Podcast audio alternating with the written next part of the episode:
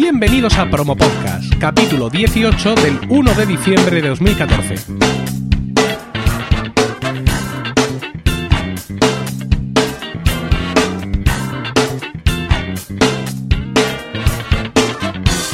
Muy buenas, mi nombre es Emilcar y esto es Promo Podcast, podcast ciertamente inusual porque en el feed alternamos promos puras y duras de diversos podcasts con estos episodios del podcast en sí donde vamos a hablar de podcasting. Porque no hay nada que le guste más a un podcaster que hablar de podcasting. Y alguien que sabe muchísimo de esto es nuestro invitado de hoy. Así que cruzamos el Océano Atlántico de nuevo y convertimos Promo Podcast en un programa panhispánico para hablar con Josh Green, arroba Josh Green en Twitter. Buenos días, Josh. Muy buenos días, Emilker. Panhispánico, ¿eh? Lo dijiste bien. Me encanta ese término. Es una cosa. Es una de las cosas que he hecho, que, he hecho mucho de menos de, de, ese gran podcast que hacíais de medio mes. Eso de reunión panhispánica de, de podcasters me pareció una cosa fantástica.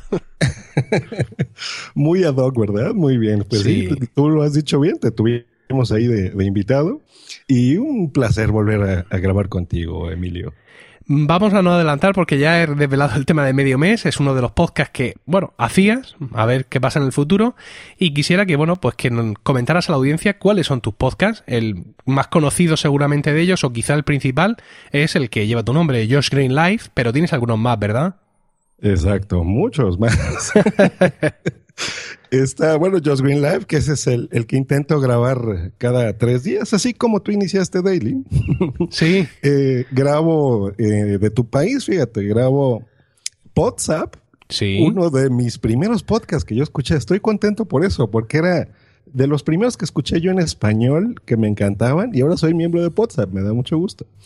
Estoy en ese, estoy, acabo de crear uno el viernes que se llama Compartiendo Podcast.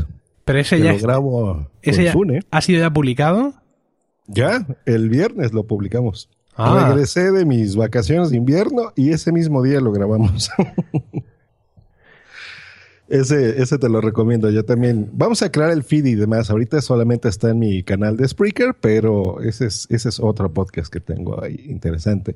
Grabo Rola Tweet, que es eh, otro podcast que se lo hago con mi señora esposa, en el que, mm, pues, intentamos recuperar, por ejemplo, la tradición en la que tú llamabas a las estaciones de radio y pedías una canción, que te dedicaran una canción, ya sea a ti o a tu esposa, a tu novia, a quien tú quisieses, eh, eh, pero en versión podcast, ¿no? Entonces ese me gusta mucho, es interesante, es musical, con música comercial, ese me, gusta. ¿Y esto cómo, Es cómo es posible esto? Quiero decir, para los que estamos en España, el tema de la música comercial es un dolor de cabeza. ¿Vosotros en, ahí en México no tenéis este problema? No, eso es lo bueno, no lo tenemos. No tenemos una SGAE, ¿no? Como ustedes.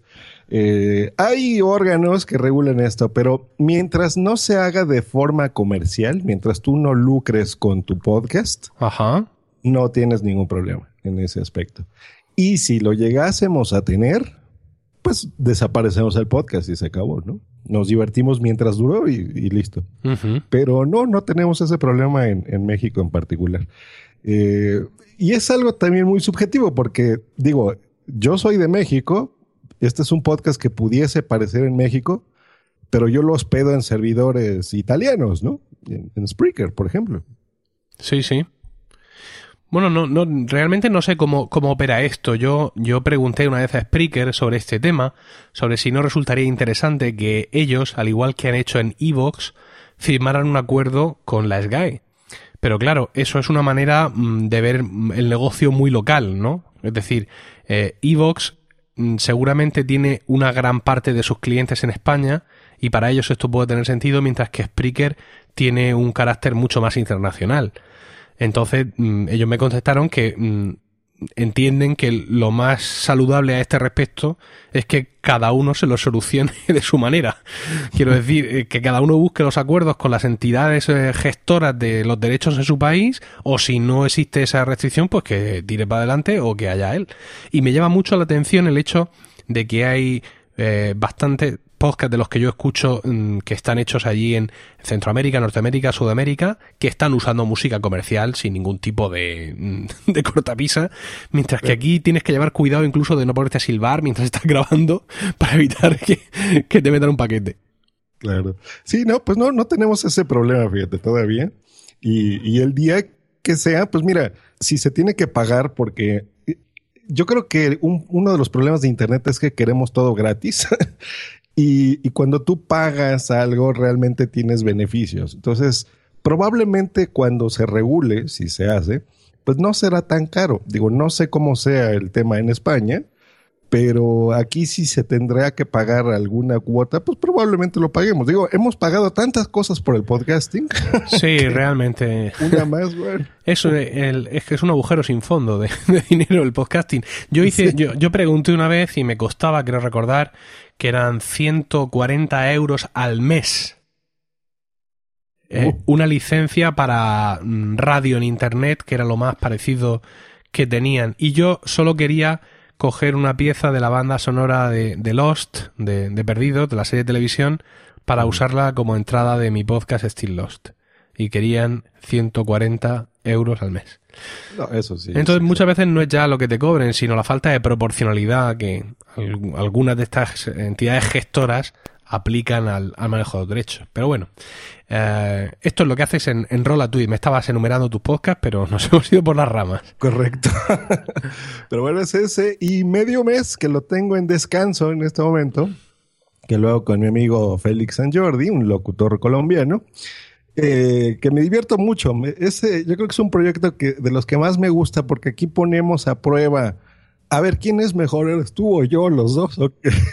Entonces, en, medio mes es un reto técnico y divertido porque intentamos, aparte de tener invitados interesantes, eh, sacarlos de su zona de confort. Contigo lo intentamos, pero creo que no lo conseguimos. Eh, hablar de cosas más locales, más de, sí, de sus podcasts y demás, pero no, no que sea el metapodcast tradicional, sino una charla más entre amigos eh, y eso adornarlo con muchas cosas técnicas, ¿no? De, postproducción, de edición y, de mucho, mucho esfuerzo. Y, ese ha sido parte del que ahora esté en, pausa porque nos toma demasiadas horas, demasiados días eh, en editar medio mes.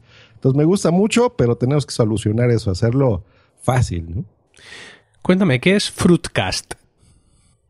Mi primer podcast. Fue mi primer podcast con el que me di a conocer. Eh, tuvo, no he tenido descargas como Fruitcast jamás en mi vida. Estamos hablando que ahí tenía unas 12 mil por episodio. Madre. Fue un boom ese, ese podcast. Pero mm, se murió el proyecto. ese quedó, quedó en el olvido. Yo fui creando, por ejemplo, Just Green Live pensando en que nadie lo iba a escuchar en, una forma en la que yo mm, me iba a entretener, iba a jugar con el micrófono eh, en esta plataforma de Spreaker que en su momento pues fue el boom, ¿no? Fue así como, como el Twitter, digamos, ¿no? De las redes sociales, fue la novedad en el podcasting. Yo lo probé, hice una cuenta sin mayores expectativas y me fui adentrando en este mundo de Spreaker y fui dejando mis demás proyectos, ¿no? Fue culpa mía, pero el Fruitcast fue mi, primer podcast. Solo te he mencionado los, los que tengo activos, ¿eh? No, no todos los que he hecho. ¿De qué, de qué iba Fruitcast? Porque tiene un nombre un poco... la, portada son una serie de frutas que te, que te, miran. Era, era un podcast sobre alimentación, quizá. no.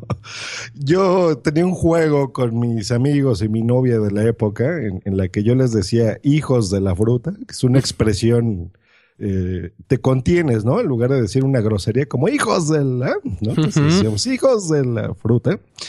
Y, y con estos amigos eh, inicié este podcast. Yo tenía muchas ganas de hacerlo ya que estaba adentrado en el mundo del podcasting y me decidí a hacer uno. Dije, pues bueno, voy a hacer uno de revista. Fue el primer podcast de revista en México. Tratábamos muchos temas, cada quien éramos, llegamos a ser hasta nueve personas en su momento.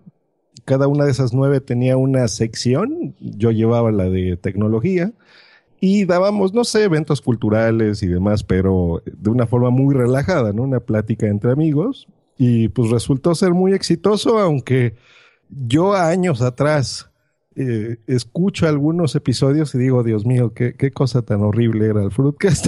no, no entiendo por qué tenía ese éxito. La calidad de audio era pésima, pero nos la pasamos muy divertidos y fue un podcast eh, interesante en ese aspecto, ¿no? Fue, fue el primero y le guardo cariño todavía.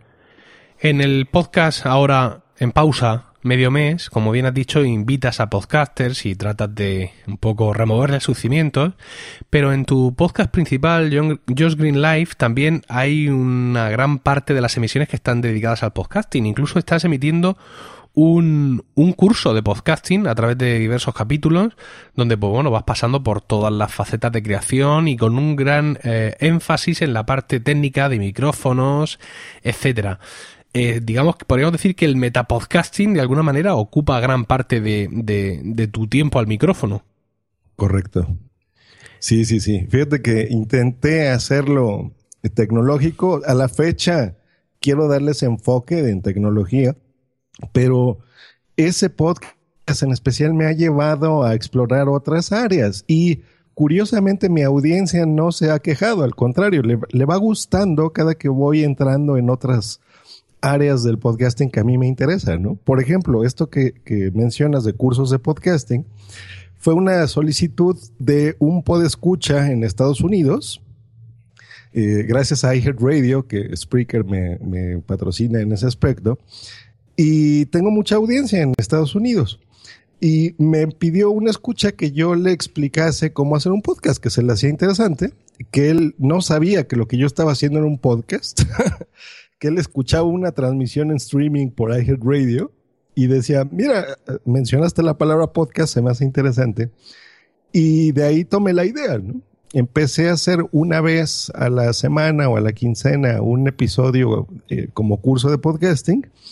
Eh, y actualmente, pues bueno, ya se ha convertido incluso en un podcast independiente, ¿no? Lo transmito dentro de Jasmine Live, pero ya le hice un feed solo para la gente que, quiera escuchar los cursos de podcasting, ¿no? Y vamos muy bien, me gusta mucho. Tenemos ya eh, podcasts, algunos podcasts que se han creado en base a estos cursos de podcasting y a mí me emociona mucho saber que alguien eh, pues crea contenidos, ¿no? En base a lo que tú les explicas y eso, eso me encanta. Tienes que escribir un libro. Oye, ¿cómo, cómo, cómo has llegado a esa audiencia eh, estadounidense a través de Radio? Porque mm, yo también, eh, eh, también tengo un show en Radio a través del cual pues Radio patrocina mi presencia en Spreaker, pero ya me han avisado de que mi audiencia en, en, en a través de esa plataforma es ridícula y que por tanto pues va a cesar seguramente más bien pronto que tarde eh, nuestra colaboración. Y no tengo nada que reprocharles, evidentemente, pero es que mm, no veo cómo yo puedo, digamos, eh, llegar a esta audiencia. No sé si tú has hecho algo especial o ha sido fruto del azar o, de un buen etiquetado de, tus contenidos. No, no sé, ¿has hecho algo para, para que esto sea así? Eh, pues nada en especial, pero sí te puedo decir por qué, por ejemplo, yo siento que mis contenidos tienen éxito allá yo intento, aunque sea en Spreaker y aunque sea una transmisión eh, esporádica, que tenga una buena calidad de audio. A mí siempre me ha interesado que se me escuche bien. Que aunque ya casi no produzco mis podcasts en Just Green Live, sino intento que sean de un tirón, pero ya con los intros, con si va a usar música de fondo que las lleve, muy como WhatsApp cuando tú estuviste, ¿no? Eh, que, es así de un corte, ¿no? Sí, es un, falso directo, pero completo, porque... Y ahora, sí, claro, y directo también. Ahora mismo en Promo Podcast, realmente nosotros estamos grabando la pista de audio y luego Promo Podcast lleva una melodía de entrada y otra de salida que yo realmente podría haber metido aquí también. No nos hubiera costado nada aquí a la mesa de mezclas que estoy usando, como tú bien nos has enseñado y has aconsejado, pinchar un iPad con la aplicación VoiceJock que lleva estos paneles con audios y directamente de esa aplicación meter la melodía, nivelarla desde la propia aplicación o desde la mesa y cuando termino con esto ya lo tengo para publicar, ¿no? Sin embargo, bueno, pues yo mm, sí, sí prefiero, digamos, tener el, el, audio puro, porque además grabando por Spreaker, solo Dios sabe lo que puede ocurrir. para luego procesarlo un poco, eh, pero, pero no mucho. Pero mm, eso, yo sé que a ti, además, has puesto en los cursos de podcasting y en algunos vídeos que tenías anteriormente, has puesto mucho énfasis en cómo haces tú para conseguir hacerlo todo de un solo tajo, ¿no? Es una, digamos, es una sensación del directo mucho más, porque yo, bueno, grabo y ya nivelaré pero tú haces una apuesta muy grande por tenerlo todo junto. Y una vez que empiezas a meter audio y que lo tienes todo grabado, digamos que no hay marcha atrás. Ya no existe la posibilidad de decir, bueno, pues yo ahora cojo solo la voz, ¿no? Porque ya está todo metido ahí, ¿no? Claro, sí, eso es lo que intento, porque en, en el podcasting muchos hacemos la postproducción, lo que mal llamamos edición, ¿no? Que realmente no es una edición, es una producción lo que estamos haciendo. Entonces, en esta edición, pues corregimos eso y metemos incluso los bloopers, ¿no? Los, errores, cosas divertidas, los cuando estornudamos. Pero yo lo que intento hacer es al revés, es preparar estos contenidos antes de esta transmisión, ya no, ni siquiera es una grabación, y tener ya todo listo, usar ya VozJock, eh, probar mis niveles de audio, saber qué es lo que voy a decir, y al momento de ya transmitir, ya tener todo eso listo. Entonces, así es como se me hace más sencillo porque me ahorro el tiempo de editar esos contenidos. Eh, y por eso es que cuando yo hago una transmisión en vivo, pues prácticamente no, bueno, no prácticamente, no tengo que editar nada, simplemente sale eh, al momento que se tenga que transmitir. Spreaker es una plataforma increíble porque yo no he tenido ningún problema en transmisiones en vivo, de que se me corte o algo así y queda todo grabado y perfecto. Entonces, esa yo creo que ha sido el, éxito. Y número dos, el acento, mi querida Milker. yo creo que los, los latinos, el mercado latino de Estados Unidos, está más acostumbrado al, acento tipo mío que al acento español. Eh, sí, parezco, parezco un arrogante europeo que viene aquí a darle lecciones o algo así, ¿no? es posible. No, pero es por eso, porque ustedes lo saben, o sea, ustedes hay en España hay, pueden haber más personas, por ejemplo, en el Reino Unido, eh, que mexicanos o latinos. Hmm. Y en, en, el mercado eh, estadounidense, pues hay más eh, mexicanos y colombianos, salvadoreños, qué sé yo, que están más acostumbrados a, nuestro acento. Entonces yo creo que es esa conjunción de esas dos cosas, ¿no? El nivel técnico y el acento. Puede ser.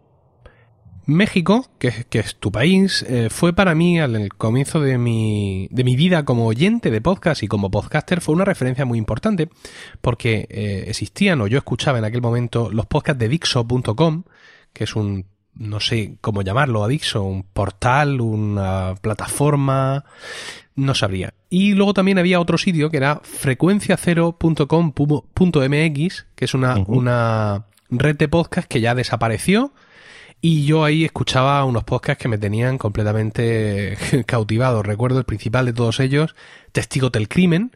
Luego, eh, que entre otros estaba eh, ahí al frente Roberto Coria, que es un señor que luego ha seguido con otro producto que se llama Roris Causa, o también eh, Cinemanet, que sigue también existiendo, o Pregúntale a Mónica. Son podcasts que pertenecían a esa red, esos tres, y que luego han, han, tenido otra vida, aunque la mayoría de ellos pues murieron con, con la red de podcasts. Eh, te pregunto, ¿cuál es la situación ahora mismo en este sentido en del podcasting en México? ¿Hay cierta profesionalización? ¿Siguen existiendo redes de podcast como yo conocí en su momento? ¿Todo esto ha desaparecido y las radios comerciales lo están arrollando todo? ¿Cómo estáis ahí ahora mismo? Mira, somos muy individuales en ese aspecto.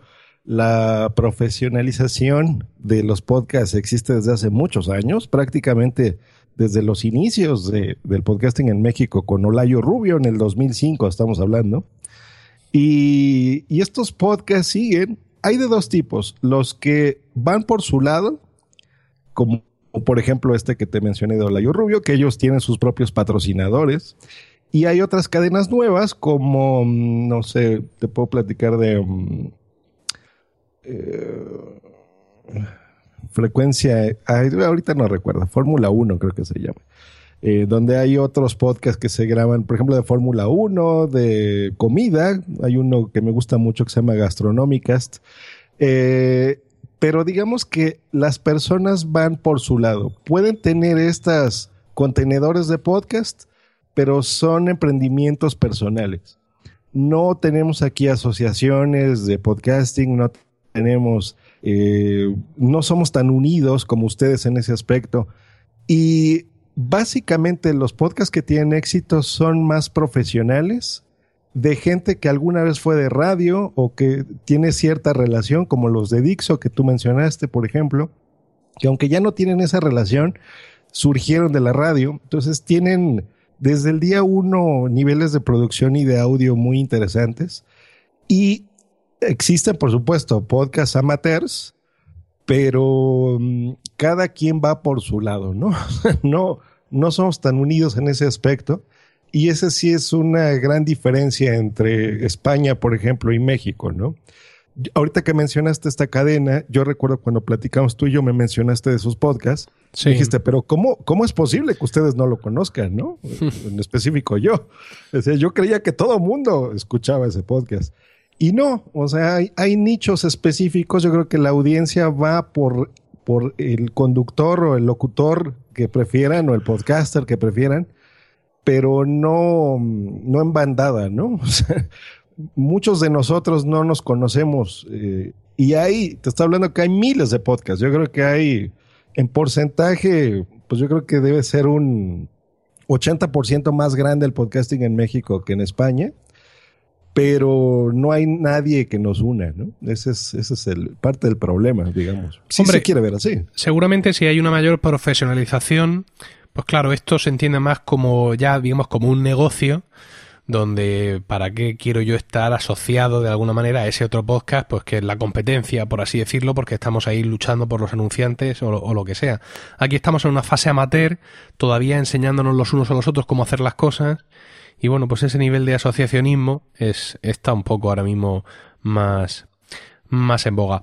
Hablando de profesionalizarnos, eh, tú, como ya he dicho antes, te has mirado mucho la parte técnica y quisiera saber de todas, después de todas tus pruebas y de todas tus idas y venidas, cuál es ahora mismo el tu material preferido de grabación, tu micrófono eh, preferido, tu manera, digamos, favorita de afrontar la grabación de un podcast.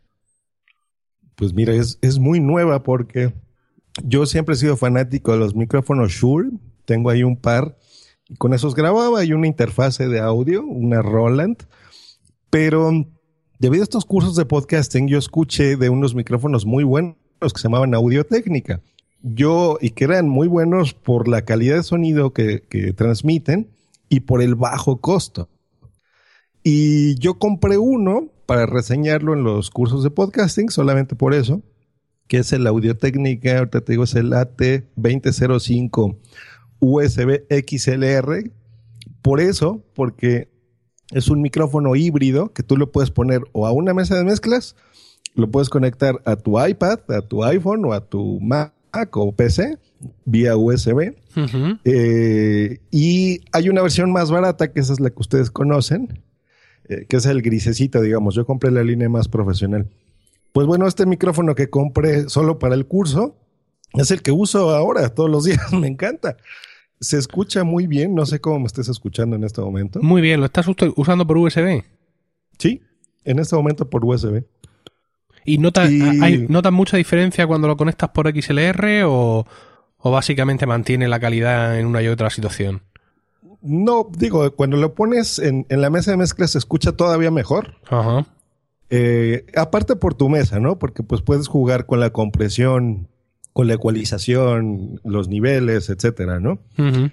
eh, entonces depende. Para, por ejemplo, conexiones en Skype, como en este momento, pues lo conectas y listo, te olvidas, ¿no? No tienes que estar buscando ni sacando la mesa ni nada. Eh, es muy versátil. Yo creo que ese es ahorita mi, mi, mi equipo favorito. Y con ese puedes hacer muchos podcasts, ¿no? O sea, de, de, mucho tipo y te va a servir para muchas cosas y es un buen precio. Bueno, eh, para escuchar tus podcasts, pues evidentemente uno puede buscar Josh Green en, en cualquiera de, de, las aplicaciones de podcast que hay, puedes buscarte en iTunes, pero tu sede es Spreaker, ¿no? Es allí donde, donde estás subiendo principalmente tu, tus programas. Correcto. ¿Los tienes replicados en Evox también, como hacemos muchos? Eh, algunos, fíjate, pero no, yo me, me, casé con Spreaker. Estoy muy contento con ellos y actualmente intento hacer un feed, por supuesto, en, en FeedBurner. Y este, pues ya darlo a todo mundo, ¿no? Pero que, que, lo tome básicamente de, como hosting en Spreaker, ya que me patrocinaron por 10 años. Tengo ahí la, misma cuenta que tú, la más grande. No, no tenemos límites de nada prácticamente. Es un disparate de cuenta. ¿eh? Yo, eh, pensando en la posibilidad de que de que efectivamente los de Radio borren mi, mi podcast de, de, su, de su red y yo por tanto pierda el patrocinio en Spreaker, estuve pensando, bueno, ¿y cuánto voy a tener que pagar para poder seguir haciendo lo que, lo que estoy haciendo, ¿no? Entonces me fui a ver las características de esta cuenta que tenemos ahora mismo, que es la Station, ¿no? Donde puedes retransmitir en directo sin límites mm, y tienes almacenamiento de audio de 5010 horas. Aparte de otras muchas cosas que son, digamos, eh, también compartidas con los, con los planos más bajos de, de, de Spreaker. Yo a mí, ahora mismo, por ejemplo, de esas cosas lo que me interesaría sería el poder manejar los feed RSS, que es una cosa bastante nueva, que eso está en cualquiera de los, de los planes de precio de pago, y las eh, analíticas avanzadas, ¿no? las estadísticas. Lo demás visibilidad me da un poco igual, y yo estuve mirando el plano broadcaster, que sería, digamos, eh, un, precio que, que me puedo permitir. Vi que tiene 510 horas de audio, y pensé, pero por ahí 510 horas de audio va a ser suficiente. Entonces fui a mirar cuánto llevo y pues no sabría decirte cuánto tiempo. Bueno, sí, el Emilcar Daily de hoy, de hoy 1 de diciembre, ha sido el que hace 601. Entonces, con todos esos Emilcar Daily y estando también subiendo a Spreaker absolutamente todos mis podcasts desde hace un año o algo así, llevo consumidas 130 horas. Con lo cual, si no puedo mantener este patrocinio que me da el, plan de 5.010 horas y tengo que pasarme a, uno más modesto acorde con mis posibilidades que me deja en 510 horas, yo creo que hay podcast de Milcar también para, para rato sin, sin lugar a dudas. Pero hay que ver, quería hablarlo contigo porque tú grabaste un podcast hace bastante tiempo pidiéndole cosas a Spreaker, ¿no? Decías, Spreaker, mm, quiero pedirte por qué no haces esto, por qué no están mejores, por qué están no sé cuánto. Y te das cuenta que nos lo han dado todo. Sí. pero no, no ya solo todo lo que tú pedías. Nos han dado incluso lo que no nos atrevíamos a pedir. Claro, claro, claro. Han, han, cumplido todos nuestros sueños, desde los más salvajes hasta los más tímidos. O sea, es que son muy accesibles, fíjate. Yo tuve, ah, después de ese audio que recuerdas, fue hace un año o dos años, algo así, una carta de Navidad a Spreaker. Sí, sí. Yo eh, me puse en contacto con Tony Mafeo, la traje a mi show. Eso es algo que me encanta de Spreaker, son muy accesibles, tú lo sabes. Y con Tony Mafeo, es más, yo le dije, miren, ustedes han sido los únicos que han sido capaces de que yo les dé dinero y que se los dé contentos. En ese momento todavía yo no tenía el patrocinio de Radio. Yo pagué incluso la cuenta más modesta, que es la On Air Talent, la de la, Silver, digamos, ¿no? La plata. Esa fue la que yo empecé a pagar eh, casi inmediatamente, ¿no? Al comenzar, porque una de las cosas que tiene Spreaker es que mm, puedes empezar, digamos, de manera gratuita, pero rápidamente eh, acaba esa posibilidad de seguir trabajando gratuitamente porque la cuenta gratuita es muy pequeña. Y yo creo, no sé qué opinas tú, Josh, que ahí está la clave de la cosa. Antes lo he mencionado tenemos que pagar por las cosas que realmente nos gustan. ¿No? Entonces yo pienso que el hecho de que Spreaker tenga una versión gratuita tan corta eh, te provoca que pagues inmediatamente. Fíjate que eh, esta cuenta On Air Talent, que son 110 horas de almacenamiento y directos por tan solo 45 minutos, pero que ya te permite modificar el, el RSS y tener estadísticas avanzadas, bueno, básicas, estadísticas básicas, cuesta, eh, lo voy a decir en euros, son 3,99 euros al mes, que si lo pagas anualmente son 29 euros al año. Es decir, estaríamos hablando pues de, de pues, no sabría decirte, son 24 dólares quizá o 25 dólares al año por tener una solución llave en mano, fantástica, ¿no? Yo, yo en ese sentido estoy de acuerdo. Mm, si mi patrocinio con Radio cae, eh, no tengo ninguna duda de qué voy a hacer con mi dinero, porque me resulta mucho más productivo darle a Spreaker eh, por la cuenta Broadcaster estos 14,99 euros mes o 149 euros año, ese dinero me, resulta mejor invertirlo aquí que no dárselo a mi hosting ¿no? Donde tengo la página web, por subir yo mis audios a mi propio hosting. ¿Sabes esta cosa de yo todo a mi hosting lo controlo yo todo?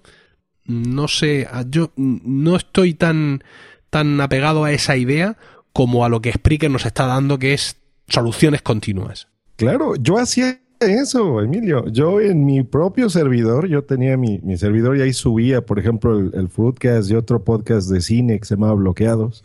Yo manejaba el feed y a pesar que más o menos lo intenté automatizar, eh, lo que Spreaker nos ofrece pagando eso que no es tanto dinero, se lo haces con gusto porque te olvidas y tienes más posibilidades, ¿no? Esta famosa red social hablada, que, lo hemos descrito así en Spreaker, en donde tienes esa interacción, tienes todas las horas que tú dices, eh, en fin, ¿no? La facilidad de subir, de que si tú quieres grabar con tu teléfono o móvil, lo puedes hacer.